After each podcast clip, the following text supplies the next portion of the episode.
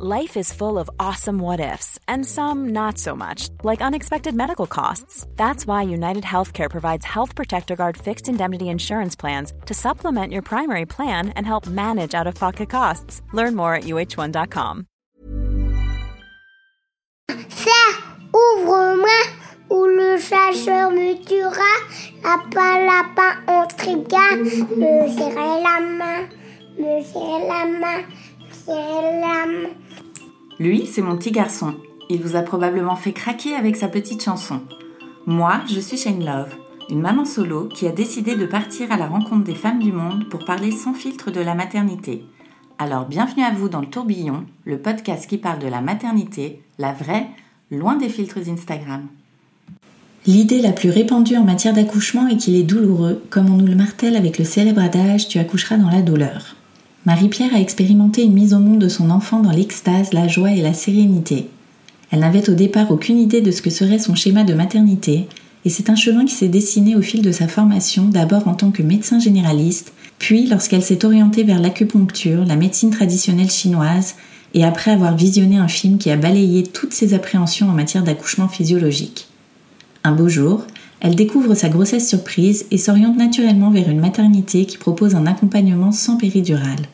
Et le jour J, bien décidée à vivre son accouchement rêvé, Marie-Pierre ne se laisse pas déstabiliser par les blouses blanches car elle a elle-même ce statut. Et mine de rien, ça aide à garder le cap même pendant les contractions. Un épisode tout en zénitude et en force qui montre une nouvelle fois qu'accoucher sans médicalisation et dans l'extase, c'est possible. Bonne écoute Bonjour Marie-Pierre Bonjour Shane Merci beaucoup de nous raconter ton histoire euh, dans le tourbillon.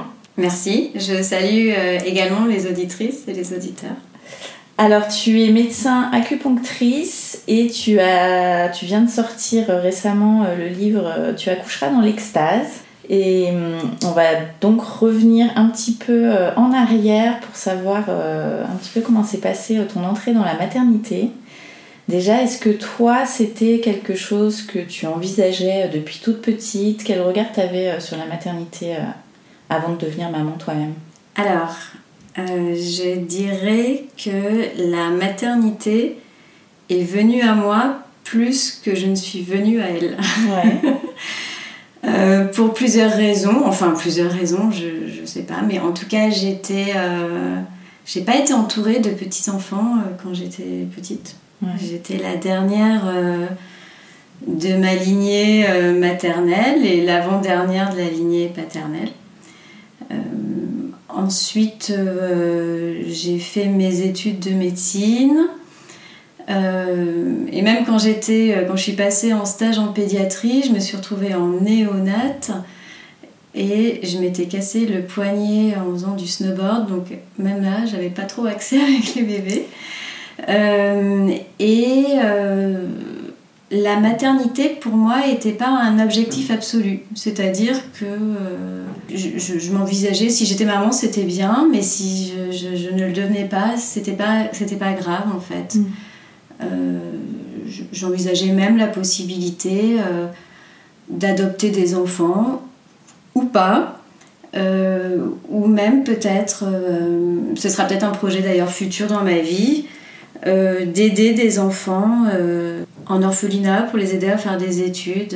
Euh, voilà, d'avoir ce lien-là avec les enfants, mais pas forcément absolument euh, être maman. Donc euh, ça n'a pas été. Je ne suis pas tombée dans la marmite de la maternité et de mm. l'univers des, des, bébés dès la naissance. Quoi. et alors comment es-tu arrivée à... Alors comment j'y suis arrivée? Ah, par plusieurs chemins qui se sont euh, finalement euh, croisés, entrecroisés et finalement euh, se scinder vers une belle, vers une superbe conclusion. Mais vraiment au hasard. D'abord, je dirais que a été une, grande quête de soi, en, en l'occurrence de moi, via d'abord la psychothérapie que j'ai entamée à la fin de mes études de médecine, à la fin de l'internat L'internat est une période particulière hein, et difficile. Euh, et devant le champ des possibles qui s'ouvrait, euh, j'avais besoin, moi, de, enfin, ma vie en tout cas, j'avais besoin de, d'approfondir, de, mieux me connaître, de mieux me comprendre. Donc, euh, j'ai commencé une psychothérapie que j'ai complété ensuite, toujours avec une psychologue en psychogénéalogie. Donc là, en fait, la psychogénéalogie, c'est l'étude de notre arbre généalogique en notant les dates de naissance, de décès, de mariage, de nos ancêtres. On essaie de remonter le plus haut possible euh, en ayant évidemment leur nom, prénom euh, également, euh, leur lieu de mariage, enfin voilà, d'avoir toutes ces informations-là, leurs antécédents pour recouper en fait et voir quels sont les schémas répétitifs que l'on peut retrouver dans sa lignée. Alors, par exemple, comme là, on est sur la thématique de la maternité, parce qu'il peut y avoir plein de thématiques, mm. évidemment, hein, euh, autres que euh, la maternité, autres que la maladie. Ça peut être aussi dans les relations, euh, dans notre profession, enfin, voilà. donc là, par exemple, moi, moi ça m'a permis de voir que, eh bien, dans mes lignées, les femmes n'allaitaient pas. et je n'avais ah pas forcément, voilà, j'avais pas forcément l'information. Euh, qu'il y avait eu beaucoup euh, d'hystérectomie aussi, euh, qui est quand même un acte particulier en fait hein, fait aux femmes. Euh, qui avait eu beaucoup d'antécédents d'accouchements difficiles qui étaient retrouvés. Bon, alors évidemment, on en retrouve souvent, c'est sûr, hein, quand chacun recherche. mais voilà, j'avais déjà ces informations-là et je savais que je ne voulais pas m'y inscrire. Mm. Euh, et en tout cas, ne pas être porteuse de ces mémoires euh, familiales euh, qui pourraient s'exprimer à mon insu dans ma vie de femme. Mm. Déjà de femme, en fait. C'était déjà qui je suis moi en tant que femme. Mm. Ensuite, comment est arrivée la maternité? Donc il y a eu plusieurs champs. Hein. Quand j'ai fini mes études de médecine, je les ai complétées par un diplôme interuniversitaire d'acupuncture, grâce auquel j'ai découvert un tout autre univers. La médecine traditionnelle chinoise est un savoir de plus de 3000 ans et l'acupuncture est vraiment une des, des, facettes de la médecine traditionnelle chinoise. Il y a également la pharmacopée, le qigong, le massage. Euh, et donc l'acupuncture est la partie énergétique. Et ce qui est extraordinaire dans la médecine traditionnelle chinoise, c'est que l'homme euh, est pris en compte, est un récepteur émetteur des énergies du ciel et de la terre. Et euh, c'est, ça a été un savoir pour moi et une approche de l'humain totalement différente de ce que j'avais appris euh, durant mes études de médecine. Mm. Presque en gros, il me fallait désapprendre tout ce que j'avais appris pendant 10 ans pour pouvoir intégrer, puisque même les organes en médecine chinoise n'ont pas forcément les mêmes fonctions que nous, euh, nos, organes, enfin la façon dont on les apprend à la faculté de médecine. Euh, en fait, chaque organe en médecine chinoise est relié à un sentiment. Il y a un sentiment qui n'existe pas en médecine chinoise, c'est la culpabilité. Ah oui. c'est pas mal. Euh, donc, en même temps de, toutes mes recherches, lectures, je, découvrais le livre euh, Femme désirée, femme désirante du docteur Daniel Flomenbaum qui est gynécologue euh, acupunctrice. Et du coup, je l'ai contactée, je lui ai demandé si elle était d'accord pour être ma directrice euh, de mémoire d'acupuncture. D'accord. Euh, parce que j'ai adoré en fait son approche où elle mettait en avant justement toute l'importance de la psychologie et de la gynécologie. l'importance également d'elle de la psychogénéalogie. Elle, elle, le remettait en avant. Mhm. Euh, et donc ça a été super en fait de, de, la contacter et on a choisi comme sujet donc la gynécologie, de, de mémoire, la gynécologie et les, et les méridiens extraordinaires. Et les méridiens extraordinaires euh, en, acupuncture, ce sont les tout premiers méridiens qui euh, apparaissent au moment de la conception de l'être. Et au moment où les petites cellules, deux cellules apparaissent, pouf, il y a un jaillissement vertical et ces méridiens extraordinaires euh, vont être euh, la structure fondamentale physique, physiologique, énergétique, psychologique euh, de l'humain. Et en fait, en fonction de l'heure et du lieu où l'on est, on n'a pas forcément les mêmes méridiens extraordinaires prédominants. Mm. bon, donc là, c'était encore un, approfondissement d'un champ de connaissances merveilleux. donc voilà, la, gynécologie, la maternité se rapprochaient petit à petit. Mm. Euh, en parallèle, un de mes profs euh, d'acupuncture m'avait demandé de lire euh, Le symbolisme du corps humain d'Annick de Souzenel, donc livre qui n'est pas facile à lire, où elle évoque. alors, elle, elle parle beaucoup de, aussi de la cabale, des lettres hébraïques. C'est encore un autre univers en fait, avec tout le la symbolique que l'on peut retrouver euh, dans le corps humain. Euh, et donc pour mieux comprendre en fait euh, ces connaissances-là et, son écriture, parce que quand même, c'est, faut être honnête, c'est pas facile à lire. j'ai écouté beaucoup de conférences d'elle. Elle avait écrit à la même période Le féminin de l'être, donc là, on, part euh, vraiment sur euh, l'arbre de la connaissance, euh, Adam et Ève, le serpent, la pomme. Hmm. Et tac, tac, tac, tac, tac, entendez-nous, on arrive à nos anathèmes, à tu enfanteras dans la douleur. Et finalement, comment, comment tout ça se croise. Et en, autre lecture, effectivement, il y avait aussi le, le livre Clarissa Pinkola Estes Femme qui court avec les loups, qui est particulier euh, aussi à lire. Mm. Euh, on, peut, très bien le lire euh, juste petit chapitre par petit chapitre. Et puis d'intégrer en fait, par exemple, lire un petit chapitre le soir, sans digérer l'info. Exactement, sans intellectualiser et puis voir ce que l'inconscient peut en faire. Mais je sais que moi je l'avais lu donc bien avant d'être enceinte et je me suis en train de nettoyer mon frigo en pleurant euh, par des prises de conscience grâce, euh, grâce à certains contes. Et donc euh, ensuite, je, vais essayer de raccourcir, mais quand je travaillais au Portugal, je, donc je continuais de la thérapie, mais cette fois avec une dame qui travaillait avec les chevaux et qui proposait un workshop euh, femmes qui courent avec les chevaux, donc forcément ça m'a parlé.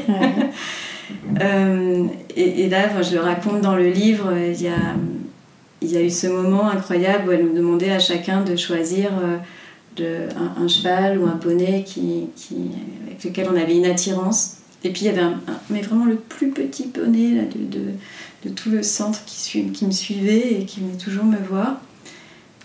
Et bon, à la fin, je, je dis voilà, c'est lui qui m'a choisi, euh, mm. faisons équipe ensemble. Et elle m'explique qu'en fait, ben, c'est un, un, bébé, enfin, qui c'est le plus jeune de, de, tout le centre et que probablement, euh, s'il venait à moi comme ça, euh, c'est que je serai enceinte prochainement. Et à ce moment-là, c'était pas, c'était pas mon objectif, donc je. T'étais en couple à ce moment-là? J'étais en couple. Mm. Euh, on n'habitait pas ensemble, on n'habitait même pas dans le même pays, mais j'étais en couple. Et effectivement, euh, le, la maternité surprise est apparue euh, donc un mois, un mois enfin, le temps de savoir, un mois et demi après, et, et on a décidé ensemble de l'accueillir cette maternité et ce bébé. voilà. Comment t'as vécu toi cette maternité surprise quand tu t'en es rendu compte? Alors, quand je m'en suis rendu compte, on s'en est pas rendu compte tout de suite. Mhm. Euh, j'avais fait des tests, mais c'était ressorti négatif. Et puis c'est euh, au deuxième tour, euh, donc un peu plus tardivement, quand on s'en est rendu compte, j'étais très fatiguée à cette période-là. Je comprenais pas pourquoi j'étais si fatiguée. et quelque part, de savoir que c'est parce que j'étais enceinte, alors j'avais fait plein d'analyses qui étaient absolument normales. C'est fou ça. Euh, que euh, voilà, la vie était là. Euh, et puis on était tous les deux, le papa et moi, ok en fait avec, mhm. avec le, fait d'accueillir notre, notre enfant. je me revois faire le test et être assise et, et regarder le résultat et me dire ok. Par contre, je ne me voyais pas du tout faire euh, ma grossesse seule. Et donc, en fait, euh, moi qui étais installée euh, dans une clinique internationale depuis un an, j'ai décidé donc d'arrêter de travailler là-bas et je suis revenue à Paris.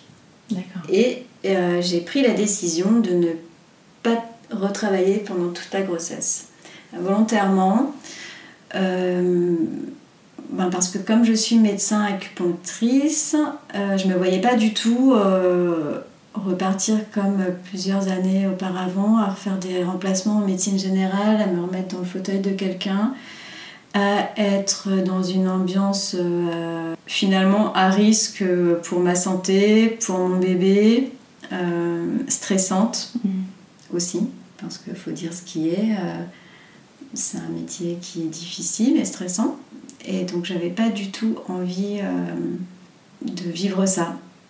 Donc là, ton chéri est aussi à Paris À ce moment-là, ouais.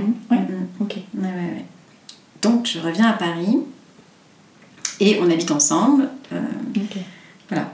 Et la grossesse euh, s'est super bien passée. Ouais. Mm, Alors toi, tu étais blindée de connaissances en plus. là, tu avais alors, tu connaissais tout le corps humain, toute l'histoire de, de, la procréation. Enfin, Est-ce que tu as ouvert d'autres livres pendant ta grossesse ou, euh, ou tu as laissé un petit peu euh, le feeling euh? Alors, à l'époque, on avait moins d'infos, je trouve. Mm. On avait moins ces, ces, ces, notions de petits films en 3D, en couleur, où aujourd'hui, on peut voir la première cellule et... Enfin, mm. à la limite, si, moi, c'est vrai que je les avais de par mes cours, mais même encore, j'apprends en fait aujourd'hui. Euh, je, trouve, je trouve ça génial en fait. Euh, euh, alors oui, c'est vrai que sur l'histoire du développement, non, ça je me suis pas trop intéressée sur le sujet. donc en fait, moi, ma, ma, surtout ma première question était de me dire, parce qu'on m'a dit, oh là là, mais t'es à Paris, mais il faut que tu t'inscrives dans une maternité, je sais pas si tu as trouvé de la place. Donc mon premier questionnement, il était celui-là en fait. Mm. Où, est-ce que j'accouche? Et sachant que quand j'étais au Portugal, euh, j'avais rencontré plein de femmes en fait en qui vivaient, euh, qui, enfin, qui, qui, avaient vécu partout dans le monde et en fait qui avaient accouché à, domicile et pour qui c'était normal en fait. Donc j'avais eu plein de témoignages comme ça. Si bien que je m'étais au début plutôt projetée dans, dans dans cette possibilité d'accoucher à domicile. Sauf qu'en fait, c'est juste impossible de trouver une sage-femme, enfin impossible, c'est possible, mais c'est très difficile de trouver une sage-femme qui accouche à domicile, parce qu'elles ont des, des, assurances privées exorbitantes, mmh. donc euh, pour se protéger en fait, enfin, c'est assez compliqué. Et puis en plus, à l'époque, on habitait dans un, un petit atelier d'artistes. c'était très sympa, hein, avec un patio commun, euh, avec tout voisins et une cour commune. Mais du coup, j'avais peur de ne pas vraiment me retrouver dans une intimité le jour de l'accouchement et que tout le monde euh, boive l'apéro autour de moi en disant ça va aller. et bon, donc. Euh, ça et puis euh, et puis aussi je crois que je, je oui bien sûr c'était j'avais cette idée d'accoucher naturellement mais c'était pas non plus euh, un objectif total et absolu à atteindre quoi qu'il arrive euh, je suis pas une fan de douleur comme les autres hein. mm-hmm. et donc j'avais aucune idée moi comment se passerait mon accouchement est-ce qu'il se passerait bien? Au final moi j'avais quand même des échos même si je les avais travaillés et puis enfin personnels et familiaux et puis et, pas que quoi. Donc euh, donc on, ne sait jamais en fait et avoir cette unité de dire on ne sait pas non plus hein. et la chance c'est que euh, il y avait une maternité qui, euh, qui proposait en fait des accouchements physiologiques et naturels donc au Lila. Donc mhm. j'étais pas très loin. Et donc je me donc j'étais tout de suite au Lila m'inscrire et ils m'ont accepté et donc j'étais très rassurée déjà de ça, parce que je, je, savais que j'avais cette option d'un accouchement naturel, mais que euh, si ça se passait mal ou si j'avais mal, enfin si je ne gérais pas, j'aurais la possibilité d'une péridurale. D'accord, donc là tu pars quand même dans l'optique de tester, euh, de tenter euh, l'accouchement physiologique. Ouais. Hmm. Est-ce que tu fais une préparation particulière pour ça? Comment tu... Hmm. Euh, pourquoi aussi je pars dans l'idée de euh, l'accouchement physiologique de par tous les petits chemins décrits, hmm. décrits. parce qu'également au moment où, je, où on découvre le, le, bébé surprise en fait au-delà du côté bébé surprise pour moi, à, partir de ce moment-là, euh, la vie était en moi. Et, c'était fondamental en fait. Et c'était ce qui était le plus important. D'où l'idée de ne pas travailler. Mais mhm. c'était, il y, avait euh, vraiment une notion euh, de sacré en fait dans cet accueil. Et tout de suite. Et de par tout le travail antérieur, alors j'ai donné quelques exemples, mais dans le dans la grossesse et également l'accouchement, j'y voyais vraiment un rite initiatique de la femme. Oui, on le sait, t'accouches, tu deviens mère, certes, et c'est une initiation, d'accord. Mais dans l'acte de l'accouchement également. Parce que euh, j'avais vraiment conscience euh, qu'on était, euh, enfin que les femmes, mais les hommes aussi, hein, c'est quand même nos partenaires. Hein, enfin en tout cas que l'humanité, qui, a des croyances profondes euh, inscrites et, et qu'on peut en fait les dépasser. C'est un peu comme l'histoire de la, de la petite grenouille qui veut monter la colline et puis elles sont plusieurs et puis au fur et à mesure du chemin tout le monde leur dit non, non, mais tu arriveras pas, tu arriveras pas, tu arriveras pas. Et puis elles abandonnent toutes. Et puis finalement, il y en a une qui arrive en haut. Tu connais cette histoire peut-être mm. Voilà. Et finalement, pourquoi elle y arrive? Elle est sourde et elle n'a pas entendu les autres. Mm. et ben c'est un peu ça en fait. C'était de, de, de, se dire euh, oui. C'était pas l'idée, c'était pas de nier euh, la douleur, puisque sinon je, je, ne serais pas allée en maternité et je ne me serais pas dit j'aurais peut-être besoin de la péridurale. Et c'était pas non plus un pari euh, coûte que coûte à avoir avec moi-même. Mais je savais que c'était possible en fait de le vivre autrement. Et comment tu t'es préparée du coup euh ah. Donc quand je me suis inscrite à la maternité, euh, là j'ai découvert le chant prénatal, euh, puisqu'ils proposaient des cours de chant là-bas. Donc à partir du, quatrième mois, j'ai commencé à, à, aller en cours là-bas. Ça c'était super sympa parce que c'était toutes les semaines. Alors les, les, les, pères sont également conviés, les grands frères, grandes sœurs également. Euh, nous, on n'était qu'entre femmes à chaque fois. Bizarrement. de par mon expérience.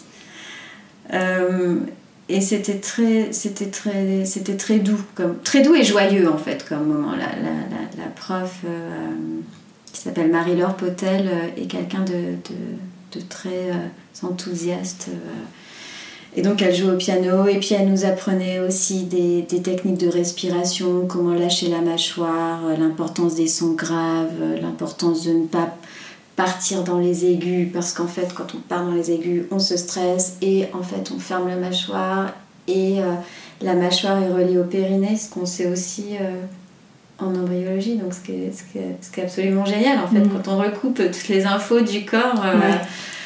Et que donc, euh, plus on crie en aigu, plus le périnée se contracte, et donc, euh, moins il y a de chances que le bébé passe, et plus on relâche la mâchoire, plus on fait un son grave, et en plus qu'il y a une résonance dans le bassin, et plus le bébé peut passer. Donc voilà, elle nous faisait des, des, rappels euh, ainsi, et puis c'était sympa, des mamans passées pendant les cours, nous raconter leur accouchement. Mm. Donc il y avait cette notion vraiment de, de sororité qui était là. Parce que moi, à l'époque, quand j'étais enceinte, euh, j'avais pas d'autres amies enceintes. Mm. Euh, ça, peut arriver, ça, c'est sympa quand on est. Oui. Oui. Mm. Avec d'autres amis ou de famille. Bon, là, c'était pas le cas. Donc, euh, ça me permettait aussi de, d'être dans mon univers, en fait. Donc il y a eu cette, cette, préparation, il y a eu bon, l'acupuncture évidemment tous les mois, j'en faisais déjà avant, et mon amie acupunctrice euh, m'a suivi donc tous les mois et à la fin j'avais même la sage-femme qui me faisait de l'acupuncture. Euh, elle, elle, était à la maternité d'Elila. Bon, elle n'a pas été là le jour de mon accouchement, mais ça aurait pu. Euh, et donc l'acupuncture, c'est vrai que comme, comme je te l'expliquais, on travaille vraiment sur le corps et l'esprit. Donc ça peut accompagner euh, toutes les douleurs, hein, ça peut être les nausées, les sciatiques, etc. Euh, et où les, émotions qui remontent. Euh, en autre préparation, il y a eu l'aptonomie, mhm. Qui était une préparation, là pour le coup, vraiment avec le papa parce que sinon on ne peut pas faire les séances. Enfin, le papa, après, ça peut être avec. Euh, c'est deux mamans avec deux mamans, enfin, mm. mais voilà, il faut que ce soit les, parents. Euh, en l'occurrence, pour nous, hein, on nous a conseillé euh, une psychothérapeute, donc, mais ça aurait pu être une sage-femme, hein, ça aurait pu être un autre professionnel de santé. La fréquence était à peu près une fois par mois également. Et au début, donc c'était de rentrer euh, en contact avec le bébé, poser les mains sur le ventre. Euh. on avait beaucoup d'émotions qui remontaient, c'était super chouette. Euh, et à la fin de la grossesse, surtout, elle nous a préparé tous les deux à diverses positions pour l'accouchement, pour éviter les douleurs en fait, ou les amoindrir, et aussi sur la façon dont on pouvait accueillir notre bébé. Donc c'était entraîné à l'accueillir Donc c'était, c'était une période assez. Les, derniers étaient assez marrants, c'était drôle euh, à s'entraîner. Et toi, tu avais fait toutes ces recherches, justement, tu disais au début de l'épisode, euh, généalogique, euh, et tu avais étudié le, le, livre dont tu parlais avec Tu accoucheras dans la douleur. À aucun moment tu t'es dit que potentiellement euh, ça t'y arriverais pas ou t'étais dans quel état d'esprit en fait? Même si tu savais donc que tu pourrais avoir accès à la péridurale non j'ai eu des doutes bien sûr mm. C'était en ça où euh, le champ prénatal euh, l'acupuncture l'aptonomie de pouvoir échanger verbaliser exprimer mes peurs exprimer mes doutes pleurer Euh, c'était super important. Si, bien sûr. Hmm. J'étais pas du tout euh, certaine en fait. Euh. Et puis il y a d'autres peurs, il y a plein de peurs qui remontent, enfin plein d'émotions qui remontent quand on est maman. On dit mince, si mon bébé a un problème. je, me souviens un examen de, contrôle avec la gynéco où elle me fait l'écho et puis elle me dit ah là j'ai un petit doute en fait bon je pense que ça va aller mais euh, il y a une excroissance là au niveau du col donc euh, je, sais vraiment pas euh. Et en même temps elle était incapable de m'expliquer anatomiquement à quoi ça correspondait mais elle m'amenait quand même cette once de doute mmh. et je suis sortie et d'être médecin des fois ça peut être pire ou pas enfin et je suis sortie de, de de ce rendez-vous, je me suis assise sur la chaise à côté de la porte et pendant une heure et demie, je pense que j'ai pleuré. J'étais effondrée. Et puis bon, après, euh, l'examen suivant, il n'y avait plus de cette problématique-là et, finalement qu'on n'était pas une. Mais euh, en tout cas, j'ai, oui, j'avais des peurs, des doutes. Je me souviens aussi euh, me projeter quand même positivement sur le moment. Ouais. Ouais les projections du. Mm. Positive, ouais. De me dire, bon, on va aller à la maternité, ok, sur le chemin, ça va bien se passer. sur toutes les petites étapes. Et le, le, ce qui m'avait aussi aidé pendant la, la grossesse, c'était de voir le film Orgasmic Birth. Et c'était une amie, euh, bah, j'en parle dans le livre, euh, qui pratique euh, la technique de Blandine Calais-Germain sur les mouvements du périnée. Donc là, elle faisait ça, toutes les, donc elle, je, la suivais dans ses cours. Euh, et elle, elle m'avait conseillé de regarder ce film. Et dans ce film, on, on voit une femme euh, qui accouche, alors elle vraiment dans, l'extase et dans, même dans, dans, l'orgasme. Euh, et de la voir, de, ça, ça en crée une réalité en fait. De même, dans le film euh, Le Premier Cri, je ne sais pas si tu l'as vu. Non. Alors pour le coup, lui, je l'avais vu vraiment euh, longtemps avant et j'avais pleuré en visionnant ce film. Aujourd'hui, je comprends pourquoi. Je... J'ai pleuré. À l'époque, euh, comme j'avais pas encore euh, tous les petits points là de tous les petits cailloux rassemblés de la maternité, j'avais pas compris, mais maintenant je, je sais pourquoi. Et de même, tu vois une femme euh, accoucher avec des dauphins, euh, bon, d'autres accouchements qui sont plus difficiles, mais de voir des accouchements simples, doux, beaux, euh, eh bien moi ça m'avait, vraiment inscrit dans cette réalité, de, dans ce possible-là. Parce que, quand même, euh, au-delà de l'inconscient, est quand même clairement véhiculé aussi une vision euh, difficile euh, de l'accouchement. Mhm. Dans les livres, dans les films, c'est un peu comme l'acupuncture. Quand les gens viennent me voir et que je leur pose que 2, 3, 4 ou 5 aiguilles, ils comprennent pas parce qu'en fait, eux, ils ont l'impression qu'ils vont être comme un hérisson avec plein d'aiguilles dans le dos, que ça fait super mal.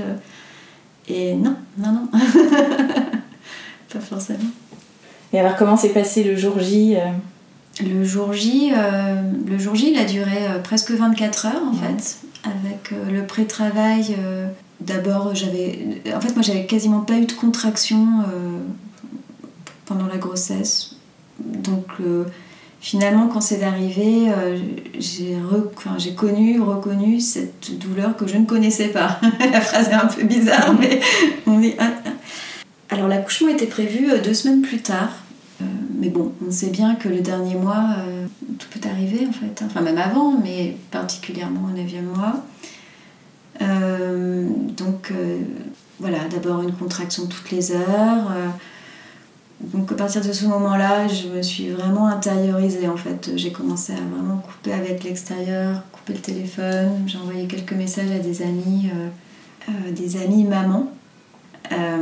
à leur demande, hein, pour être vraiment reliée et ça a été très doux. Et puis, euh, et puis surtout, dès que je mettais en application euh, les positions qui me convenaient et les sons graves, euh, la, douleur de contraction, elle passait. euh, alors, il fallait que je mette en application tout de suite. C'est-à-dire que euh, si dans le millième de seconde je le faisais pas et que je, commençais au bout de 2-3 secondes, euh, c'était beaucoup moins efficace déjà.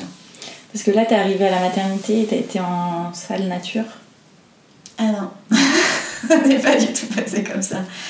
En fait, on a eu donc le, fameux pré-travail qui était en journée, avec une contraction par heure. Ensuite, en fin d'après-midi, on est parti se promener, marcher. euh, euh, et puis en rentrant, les contractions se sont rapprochées. J'ai pris un bain. Bon, là, donc tout allait bien. hein, Et puis, euh, vers minuit, une heure, vers minuit, une heure, oui, le- mon conjoint commençait en fait à, à stresser qu'on reste à la maison. Et donc, on appelle la maternité. La maternité nous dit bon, venez d'ici une heure à peu près. Donc, c'était très bien parce que c'était la nuit. Donc, pas d'embouteillage à Paris. Euh, donc, on est arrivé vite à la maternité. Euh, et. euh, alors oui, c'était une nuit de pleine lune, est-ce que ça joue? Mais en tout cas, il y avait beaucoup d'autres mamans arrivées avant moi. Si bien que euh, toutes les salles euh, d'accouchement étaient, étaient, et de consultation, les deux en fait, hein, étaient déjà prises. Donc il n'y avait pas de place. Donc euh, on m'a demandé d'attendre au bout d'un couloir. et j'avais une sage-femme qui m'avait pro- qui m'avait dit d'anticiper en fait, que de, de- de pouvoir créer ma bulle où que je sois, Mhm. quel que soit l'espace. Donc euh, euh, j'avais amené un tapis de yoga, mon gros ballon, des tissus. Euh, j'avais pas amené de poste de musique, j'aurais pu, hein, parce que, ou des enceintes maintenant, mais, euh, mais non, j'ai pas fait d'ambiance euh, dance floor dans le couloir. Mais bon, donc je me, suis créé euh, cet espace-là, je me suis mis à quatre pattes euh, dans le couloir et je. Et, et pourquoi en fait? Parce qu'en fait, une fois arrivée là-bas, en fait, de, de me retrouver dans cet euh, univers, d'entendre les autres femmes euh, crier euh, et de pas avoir d'espace, c'était ça m'a ça m'a vraiment aidé parce que là j'ai commencé en fait à rentrer dans la peur et à nouveau ouais, à rentrer clairement dans la peur. Donc tac, je me suis créé cet espace et j'ai pu re-rentrer dans ma bulle, j'ai pu regérer à nouveau. Et puis, euh, la notion du temps, je l'ai peu, hein, pas. Mais euh, peut-être une heure ou deux après, on nous a proposé une salle de consultation. Euh, et là, la, la sage-femme m'examine et me dit qu'en fait, je suis très peu dilatée et très mauvaise nouvelle. Moi, j'étais sûre que j'avais super bien avancé, que j'étais sur la fin, que j'étais à 7 ou 8 et que, que dans une heure, hop, c'était fait. et je sais plus, mais non, maintenant, que je suis à 2, quoi. Euh, et en plus là, donc ça, ça me déstabilise. Donc je pense que le fait de rebouger, rechanger de place, euh, en plus c'est dans une salle de consultation, donc même pas la salle d'accouchement, enfin bon, ça peu importe. Mais donc euh, euh, qu'elle m'examine, qu'elle me fasse le monitoring avec le, le, son du bébé euh, qu'on entend euh, à fond. et là, en fait, là, je suis vraiment tombée dans les douleurs, les douleurs de contraction vraiment hyper, hyper dures, vraiment, vraiment insupportables. Et à ce moment-là, je, je, je, me suis dit, bon, ben, je, je tente encore un peu, mais je c'est horrible. Quoi. Mm. Je ne vais pas pouvoir lutter en fait longtemps. Et euh, puis j'essaie de me rappeler euh, les phrases des sages-femmes qui te disent sors sur la vague. il n'y a pas de vague là. Moi j'avais l'impression d'avoir un crabe en fait, c'est un, un, crabe dans l'utérus. Euh, et puis finalement, bah, dès que la sage-femme est partie, en fait, j'ai enlevé le son du monitoring déjà. Et là, le mental allait mais dans tous les sens. Donc, euh, effectivement, je, revoyais cette femme d'Orgasmic Birth et je me disais, mais regarde, rappelle-toi, elle, y arrive. Et puis, je me disais, mais en fait, je m'en fous complètement qu'elle y arrive. Parce qu'elle y arrive comme moi, je dois y arriver. cette guerre du mental. Et finalement, ce qui m'a aidé à ce moment-là, à, remonter hein, vibratoirement, à remonter dans mon espace, euh, malgré tous les outils que j'avais déjà hein, mis en place, ça a été à nouveau de la, visualisation, de dire mais qu'est-ce qui est beau pour toi, qu'est-ce qui est beau pour toi, et de, me brancher sur une image, euh, en l'occurrence c'était des arbres, et de faire une technique, mais alors c'était pas du tout dans le cadre de la préparation à l'accouchement, mais que j'avais apprise dans des méditations euh, dites actives en fait, où quand on veut se défouler, et on fait la notion du faux langage, on fait... Euh, C'est-à-dire qu'on veut sortir tout ce qui nous passe par la tête, mais pas forcément avec des vrais mots. Et en fait, ça, ça m'a super aidé parce que je suis vraiment partie là-dedans. Euh, et, et, je crois que je me suis mis presque dans un état de transe en fait, à force de, de, sortir. Et là, là j'ai réussi à couper le mental, réussir à couper la peur, réussi à, à, me dégager de tout et à rebasculer, euh, et à rebasculer en fait dans, dans mon espace. Mm. Mm. Et à quel moment d'ailleurs la sage-femme euh, qui s'occupe de toi justement casse un peu euh, toutes, ces, toutes ces vibrations?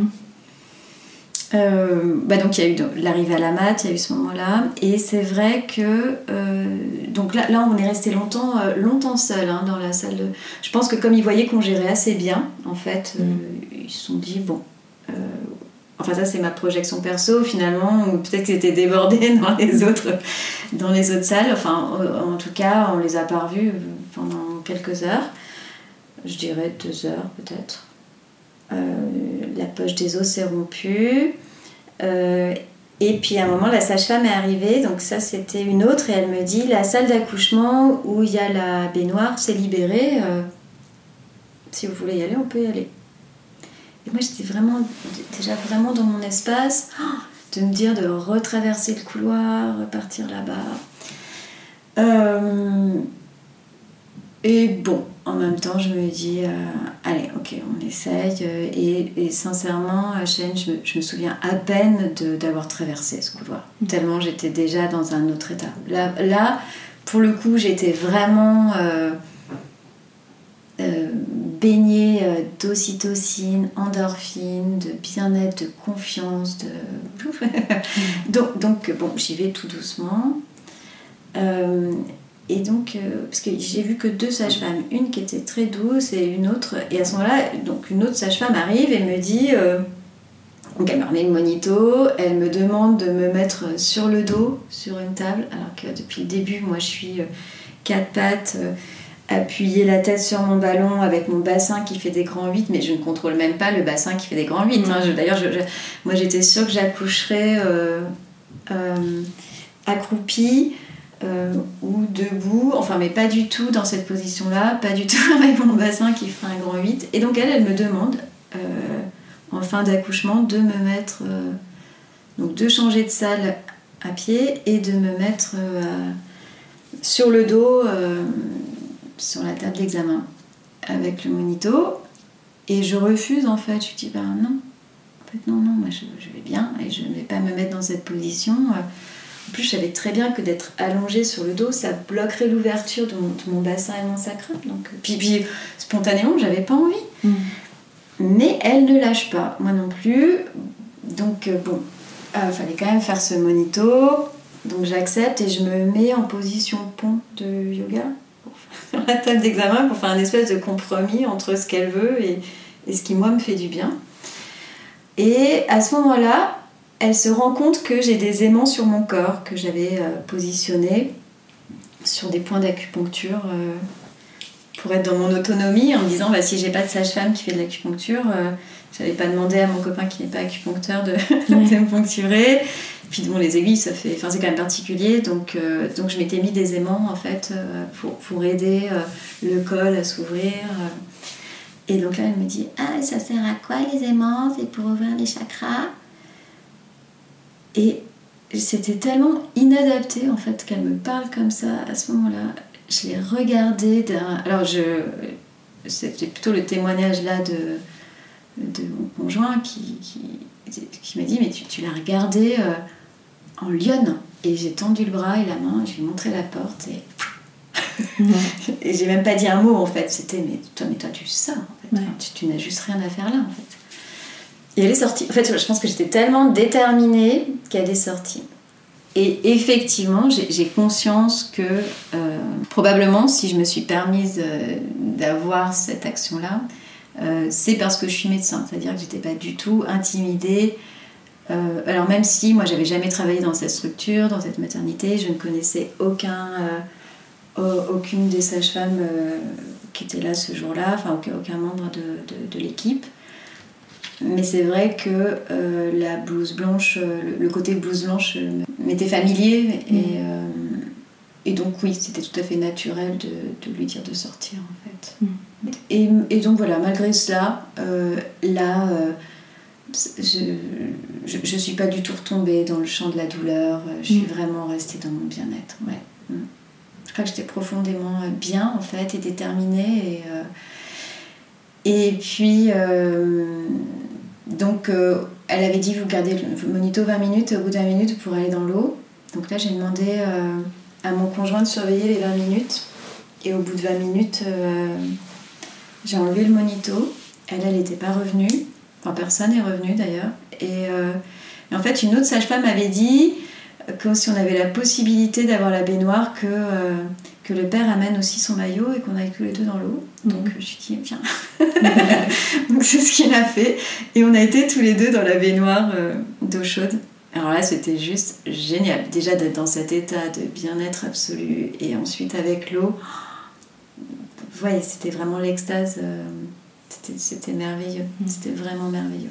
Vous vous parlez à ce moment-là avec le papa euh, Très peu. Franchement, mm. il, lui, il a vraiment été en présence j'allais dire, euh, de, protection et de sécurité. Mais, mais à partir du moment où on a été à la maternité, où je suis rentrée dans ma bulle, euh, j'étais, j'étais, non, j'étais juste en reliance avec mon corps, ce que je vivais, l'accueil de mon bébé, déjà la gestion des douleurs. déjà, il y a eu toute cette première étape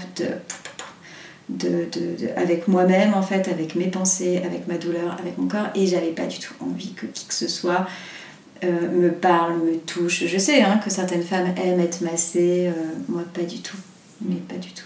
Mm, mm, mm. Euh, au début, je lui ai demandé si un peu d'homéopathie, mais, mais, mais, à partir du moment où, où, où j'étais passée la douleur, non, j'étais dans mon espace. Et d'ailleurs, lui-même, il me l'a dit, il était très, hyper impressionné, il m'a dit on avait l'impression de, de, ouais, d'une louve, d'une lionne. Enfin, et, et lui-même était impressionné en fait. Mais comme il était préparé euh, psychologiquement à, potentiellement me voir dans cet état-là, il l'accueillait en fait. Mm. Mm. C'était, euh, on avait vraiment été dans cette démarche et je pense que c'est super important que les parents aient cette discussion. Euh, j'ai une amie par exemple qui, qui s'était super préparée à son accouchement et son, son, conjoint lui faisait totalement confiance, mais pour autant lui ne s'était pas préparé, puisqu'en fait il était tellement certain qu'elle allait super bien y arriver. Et sauf que lui, à la dernière minute, en fait, il a paniqué et il l'a déstabilisé. Et euh, donc voilà, c'est important que euh, ce soit un travail euh, réellement d'équipe, mm. quitte à être. bon, bah, sinon, si, si, si, si l'autre, le, le, partenaire ou la partenaire ne sent pas d'être là, ok, c'est ok. Mais en tout cas d'être de, dans cette préparation euh, psychologique de, de, ce qui peut enfin d'accueillir ce changement de de la maman au moment de l'accouchement c'est clair qu'on vit un moment euh, incroyable on a quand même un corps euh, qui s'ouvre pour accueillir un être humain c'est incroyable mm. Alors quand est-ce qu'est arrivé ton petit être humain euh, à toi? Et donc le petit être humain, euh, eh bien, on a été dans l'eau. Mm. Là à nouveau, c'était très doux à ce moment-là. En plus, c'était tôt le matin. Euh, il y avait un, merle qui chantait. Et, puis, je, me disais que ben, depuis le printemps, ce merle, enfin, en tout cas, j'entendais un merle chanter à la fenêtre. Et ça a été très vite en fait, je pense, une fois que j'ai été dans l'eau. Euh, d'un coup, en fait, j'ai vraiment, vraiment senti, euh, boum, le bébé descendre euh, au niveau du coccyx. Et je l'ai dit, là je l'ai dit à mon conjoint, mais là c'était très doux, vraiment on était dans l'eau, c'était très calme. Et je me suis, à ce moment-là, en fait il est né, j'étais en position à l'anglaise sur le côté dans l'eau. Et les sages-femmes étaient revenues? Ah non, il n'y avait personne. Et donc là, j'ai euh, fait euh, une première grosse euh, poussée avec un son, mais la, prof de chant nous l'avait dit, hein, le, vraiment très archaïque. Et c'est vrai que c'était très très archaïque avec un son mais incroyable. Donc il y a eu. Très grave. Hyper grave. Et, puis, et puis elle avait dit, vous ne pourrez pas le refaire. Et c'est vrai, moi j'ai essayé de le refaire chez moi. c'est le son d'une seule fois. Quoi. Donc il y a eu cette, cette grande poussée. Euh, puis une deuxième poussée. Et là, en fait, les sages-femmes, la sage-femme m'a entendu. Donc, euh, j'entends, elle accouche, elle accouche, salut Et elle arrive, elle me voit et elle me dit non mais là en fait euh, bah, faut, vous sortez, vous sortez de l'eau, vous vous accouchez euh, sur la table d'examen. Et à nouveau je refuse, enfin à nouveau. Mhm. Je, dis mais non non non en fait je, crois que je, je, je, pars pas trop dans les explications. Mhm. puis elle voit que je suis bien. Puis elle voit qu'on est bien. Et puis elle, c'était la sage-femme qui était la première, celle qui était vraiment douce et cool. Et euh, elle s'approche de moi, elle me dit Ok, bon ben, prends ton temps, c'est ok. Et euh, puis je chantais le, les petits cheveux là de mon bébé. Et, euh, et puis il y a eu ce moment, je, sentais que la prochaine poussée, ce serait intuitivement, ce serait la, la, bonne ou la dernière. Mm. Donc il n'y a que trois poussées grosses. Hein. Mm. Et euh, et il y a eu cette. Alors je sais plus, le, mot m'échappe, mais ce moment où, où j'ai eu besoin de cet espace entre le. Juste avant de faire sa dernière poussée, de, de me dire ça y est en fait. Et d'être vraiment dans cette conscience-là de, de, de, cet accueil. Euh, donc je me suis laissée cet, cet espace, et puis il y a eu cette troisième poussée, et et la tête de mon bébé, puis son bras. Et à ce moment-là, la sage-femme a tendu les bras pour l'attraper. Et ce qui m'est venu en automatisme, c'était vraiment les gestuels avec lesquels on s'était entraîné au cours des, de l'autonomie. Et de me dire, mais non, en fait, c'est moi qui l'accueille. Donc j'ai attrapé. Et là, c'était très beau parce que j'étais allongée sur le papa et on était tous les trois euh, dans les bras euh, les uns des autres, en fait. Dans l'eau. Dans l'eau, Mhm. ouais. Magique. Ouais, et, euh, et la sage-femme et l'auxiliaire, euh, en fait, euh, nous ont remerciés. On dit merci pour ce beau moment. C'était très touchant. Mhm. Bon, après, j'ai obéi. Ils m'ont dit on reste pas longtemps dans l'eau, il y a un risque d'hémorragie. Ouais. Et j'ai obéi. Donc, on est sorti avec le bébé, le cordon. Il avait, elle y avait mis un petit bonnet quand même sur la tête.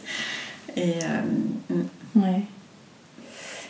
Et alors, comment ça se passe après euh, pour toi, euh, physiquement parlant déjà euh, Alors j'ai eu une petite déchirure. Mhm.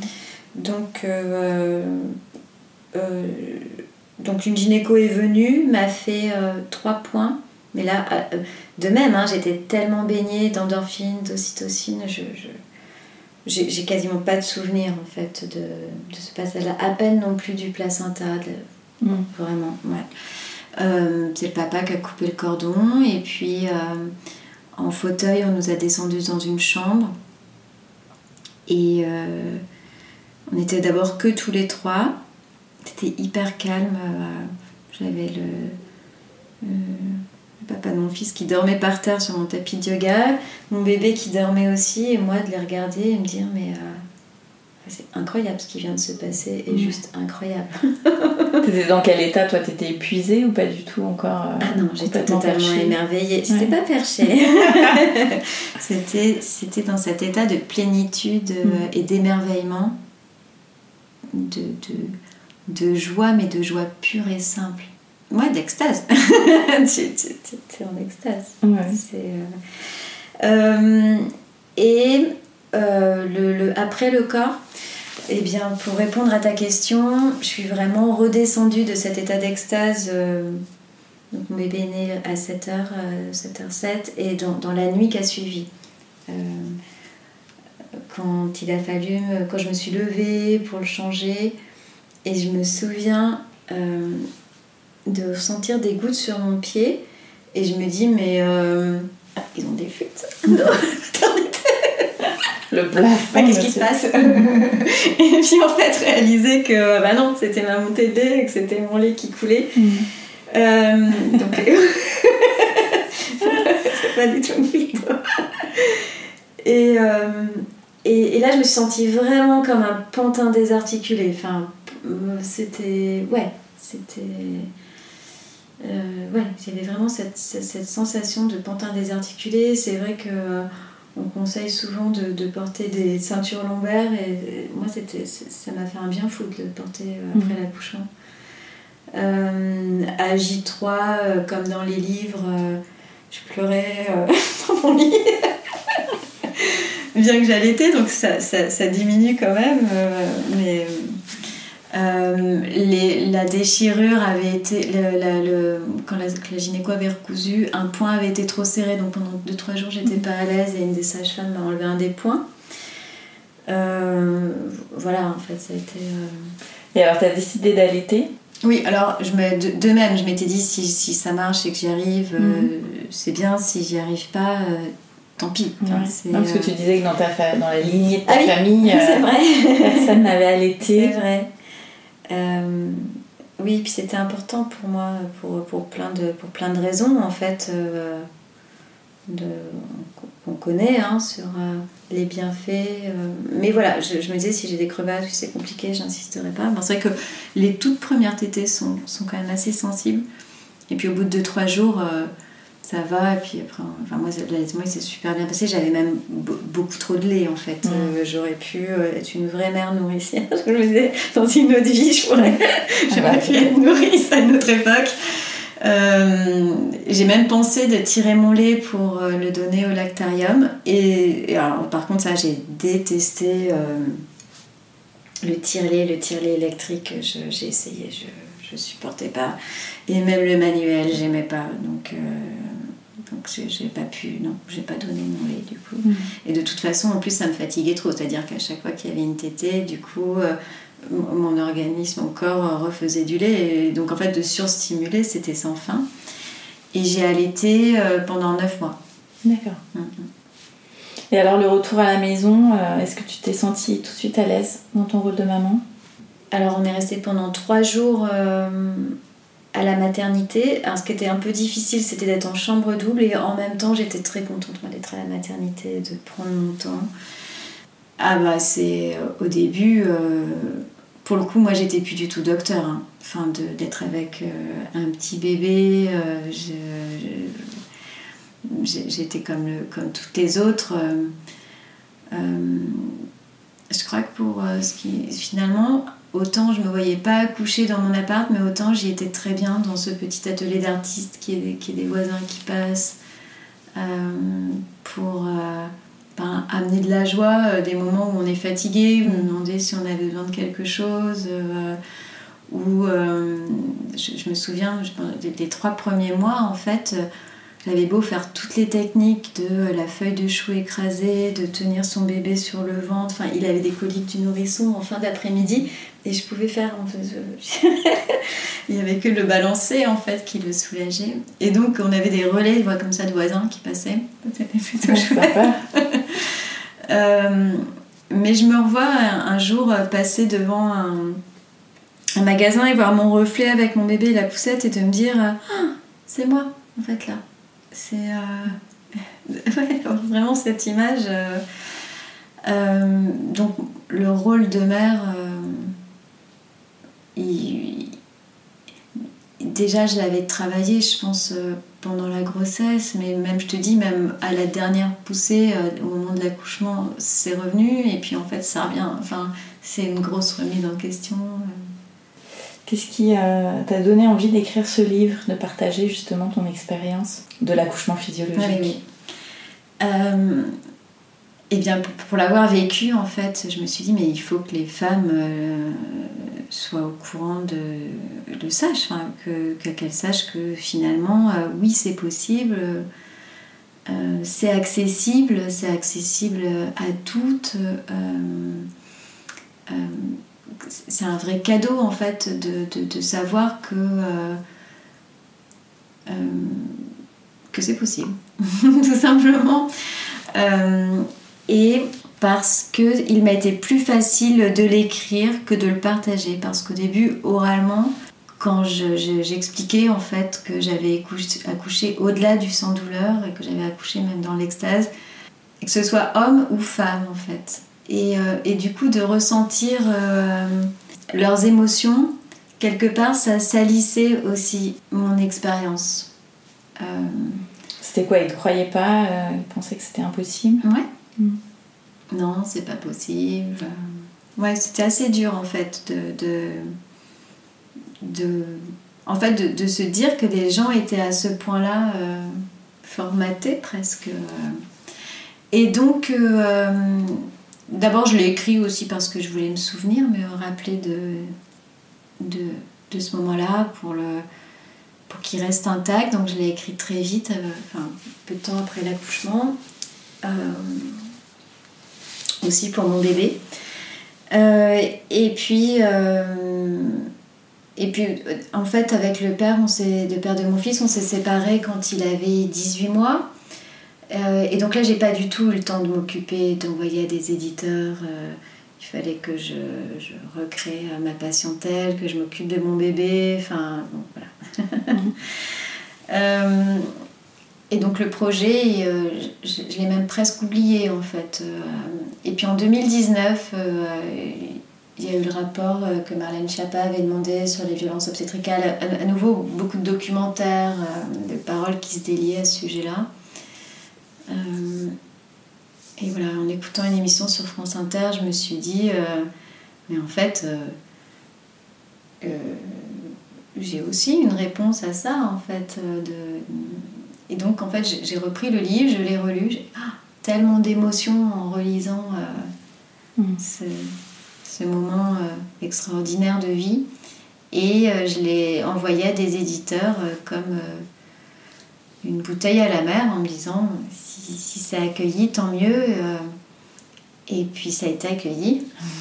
et, et j'en suis ravie aujourd'hui. Je pense qu'en plus, aujourd'hui, les, les, effectivement, il y, y, a une vraie ouverture d'esprit sur, sur cette sur cette expérience-là. On est de plus en plus nombreuses à partager. Alors peut-être pas beaucoup dans l'extase encore, euh, mais en tout cas du sans douleur.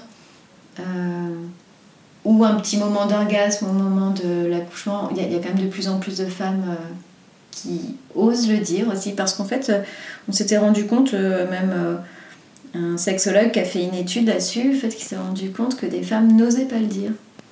Et on en revient toujours à notre fameux péché de chair. la boucle est bouclée.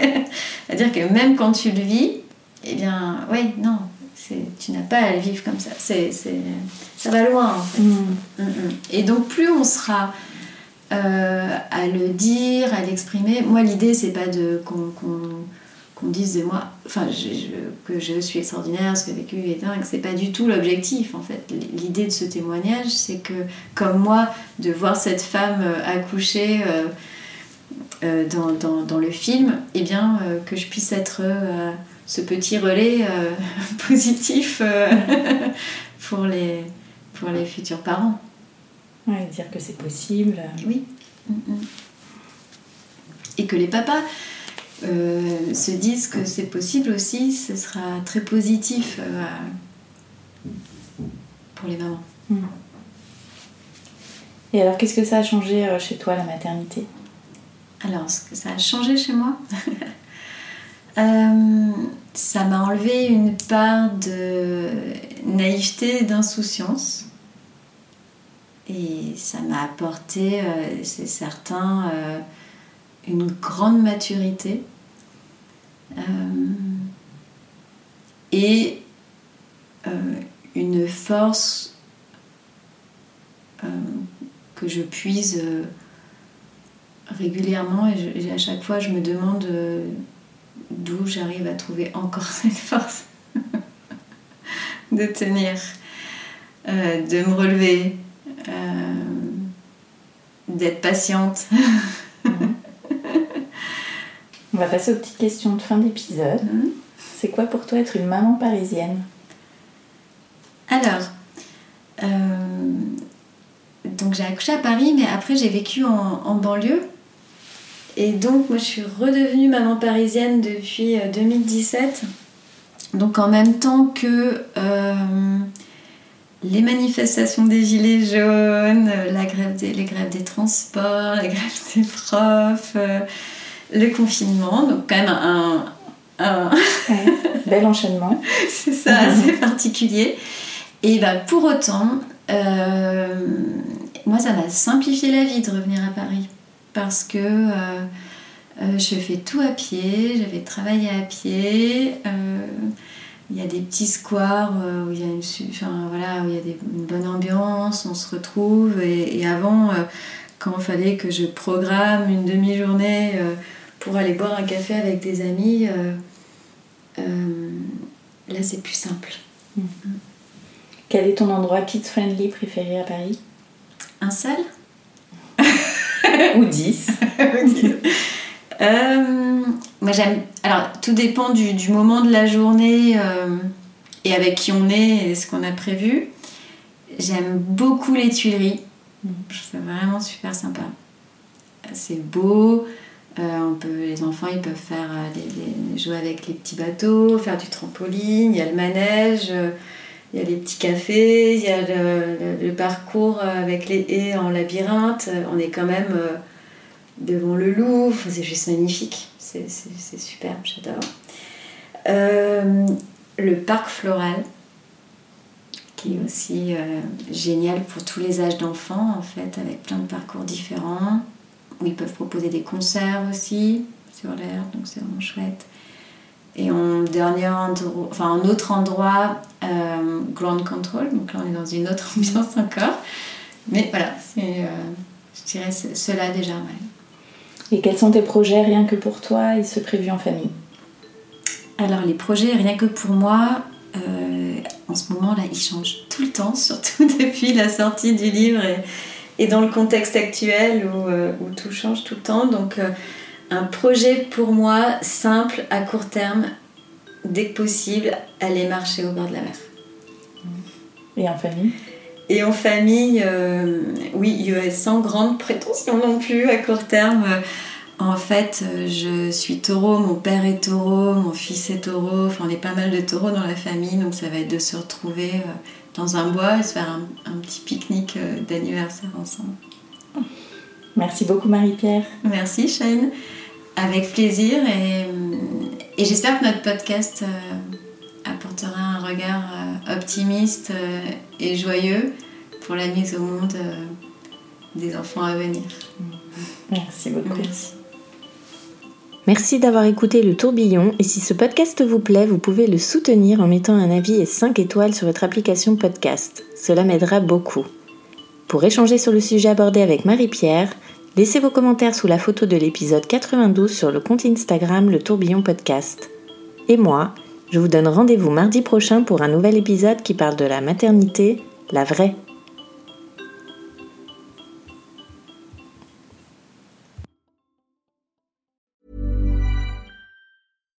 When you make decisions for your company, you look for the no-brainers. And if you have a lot of mailing to do, stamps.com is the ultimate no-brainer. It streamlines your processes to make your business more efficient, which makes you less busy. Mail checks, invoices, legal documents, and everything you need to keep your business running with Stamps.com. Seamlessly connect with every major marketplace and shopping cart. Schedule package pickups and see your cheapest and fastest shipping options from different carriers. With rates up to 89% off USPS and UPS rates. And with the Stamps.com mobile app, you can take care of mailing and shipping wherever you are. Make the same no-brainer decision as over 1 million other businesses with stamps.com. Sign up with code program for a 4-week trial plus free postage and a free digital scale. No long-term commitments or contracts. That's stamps.com. Code program.